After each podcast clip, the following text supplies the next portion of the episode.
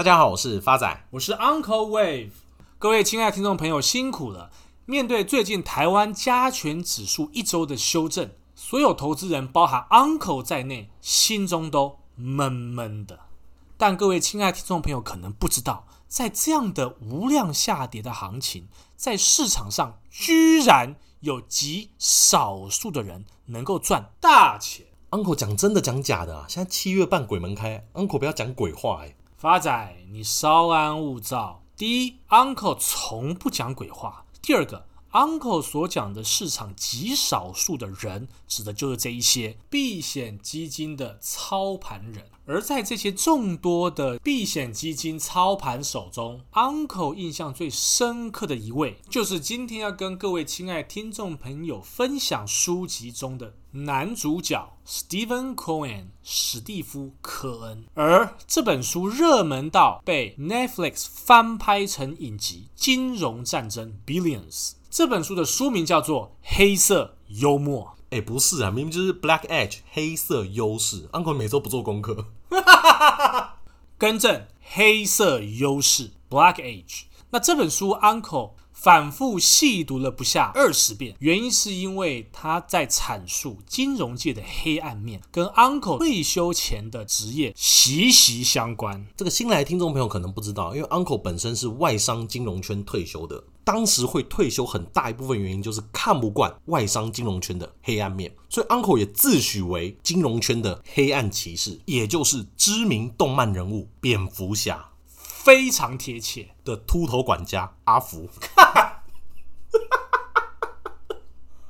发仔，我警告你，下次请把话一次说完。不是，你先让我把话讲完再接话嘛。回到主题，黑色优势是什么？书中作者把优势分成三种，第一种叫白色优势，白色优势指的是指创造合法交易机会的专业知识。就是我们一般看到的公开资讯，像公司财报啊，以及法说会，就属于白色优势。第二种叫灰色优势，灰色优势的讯息介于合法以及非法之间。书中举例是以，可能是一位公司的高阶主管在透露业绩线索时点头或眨眼，这个很难算上非法行为。这不禁让 Uncle 想到，Uncle 退休之前曾经服务过一位上市贵公司的采购部负责人。因为他知道他公司接到 Amazon 的大单，因此他就买入 Amazon 的股票。这就是所谓的灰色优势。一来，它不算第一手的消息；二来，也不违法。第三种优势，也就是书中的主题，叫黑色优势。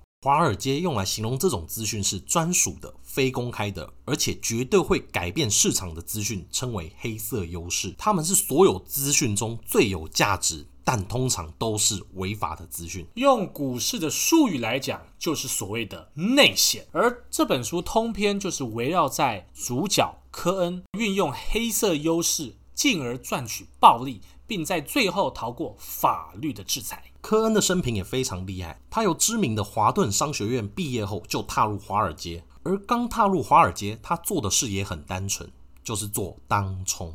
所以在当时基本面盛行的时代，他被所有同侪当作是异类。他买股票的名言是：开始交易时，除了数字，我不看任何事情。我甚至不能告诉你我买的这家公司是做什么的，因为我也不关心。一切操作凭感觉。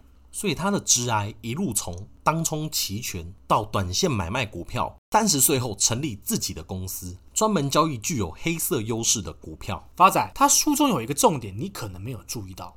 他之所以能够神乎其技的当冲，有很大的因素是因为他每一天早上必读《华尔街日报》。干这叶配太硬了吧？而且发仔，我听到这里感觉不太对劲，请问他是什么时候出生的？什么时候出生的很重要吗？Uncle 该不会又要开始讲干话了吧？他是一九五六年六月十一号出生的。发仔，你听我讲，六月十一号，双子座，机灵聪慧，完全符合科恩他的操作股票的方式。即便不懂基本面，操作股票起来仍旧如鱼得水。但是他在三十岁之后，之所以会成立公司的原因，是因为他的上升星座开始走入金牛座。而金牛座的特色正是视钱如命、锱铢必较，因此科恩为了赚更多的钱，成立了公司。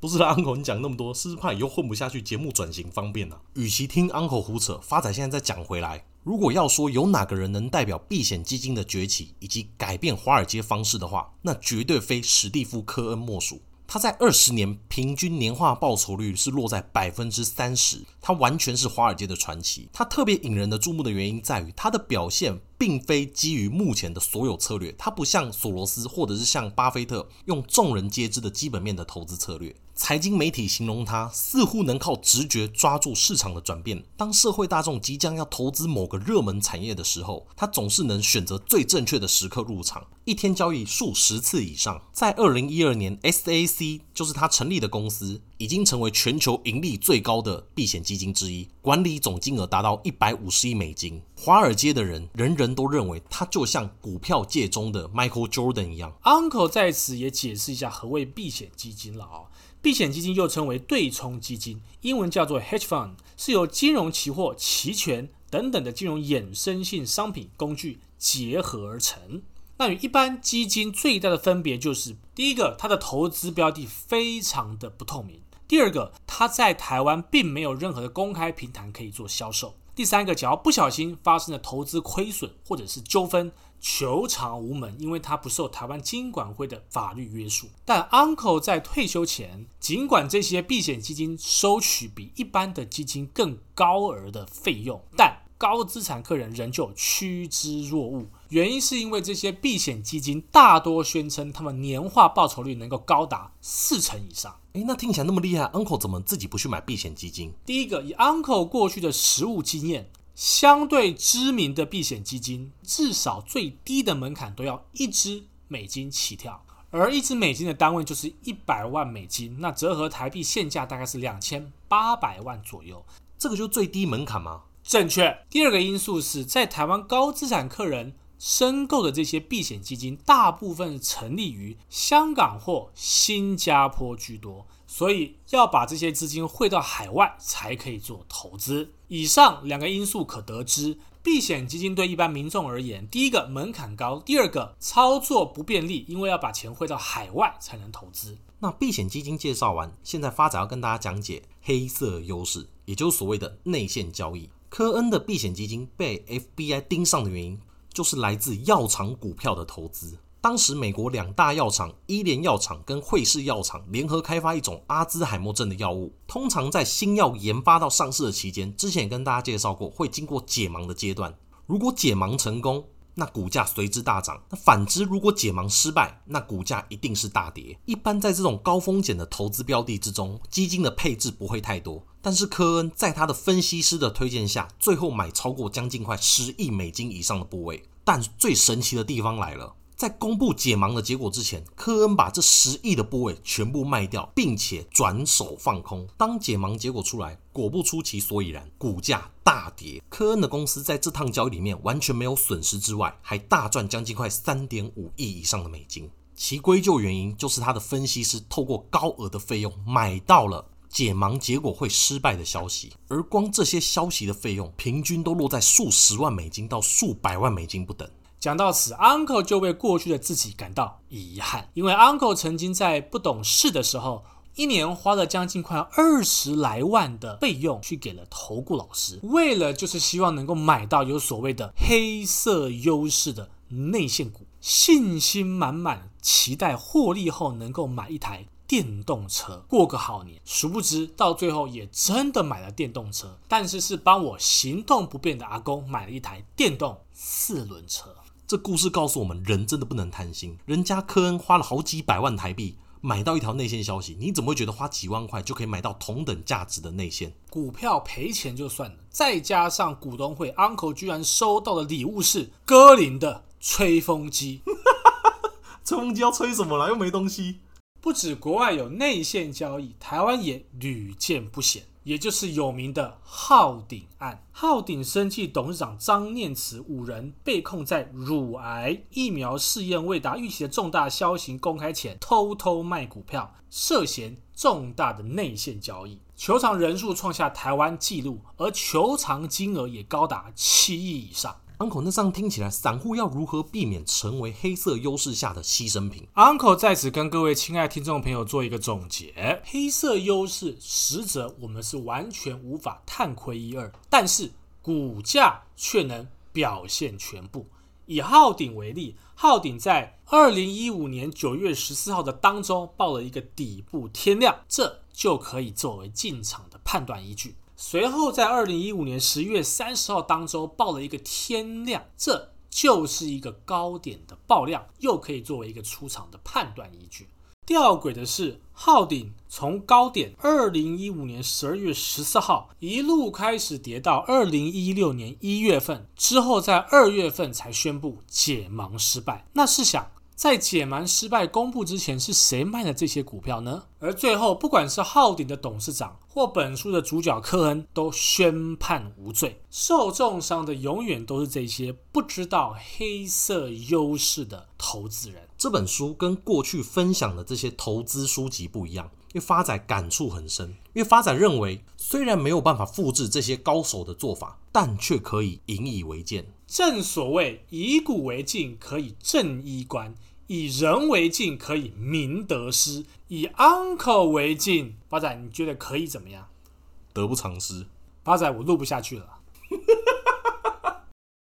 最后是我们听众朋友的回复时间。第一个留言，郭市长想请问一下发仔跟 Uncle，美股代号 MARA 之后股价还有没有可能下来？来，Uncle 怎么看？Uncle 细算了一下，这一波 Marathon 从二零点六一起涨，已经走完完整的五波了，所以它绝对未来有低点，有机会修正来到二六点二附近左右。下一个留言，伦敦丹丹，他问 Uncle，融创还能续报吗？好的，第一个。Uncle 对这张股票仍旧目前持有中。第二个，Uncle 建议一个价格给您，三十九点零五，这个价格有到都可以做调节。接下来，Duck from Taiwan 的留言，谢谢用凡人的口语来教导投资，不知未来有机会谈谈理债或是各种贷款吗？好的，放心，这个我们发仔会另辟一集帮你做一个详细解说的。下一个 Rosefish 的留言，第一次在 Podcast 留五星好评，很喜欢 Uncle 跟发仔的讲话方式，在欢乐的气氛中学习到新的财经知识，跳出一般对于无聊学习的框架。这边发仔非常感谢您的留言跟支持。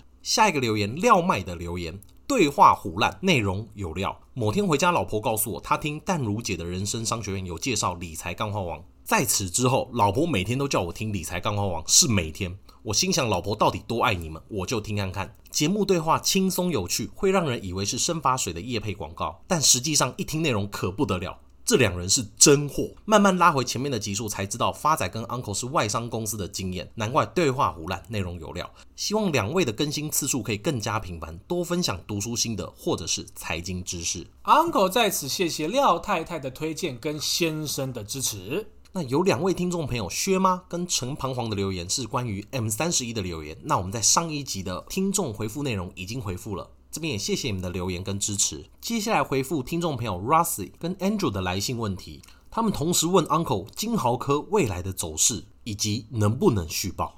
Uncle 在此跟各位亲爱的听众朋友做一个统一的回复哦。金豪科它目前仍旧位在邪恶坡的中继，那七月十四号的低点一百五十三块不破都可以续报。可是，假如一旦破了一百五十三块，那么金豪科就设下反弹。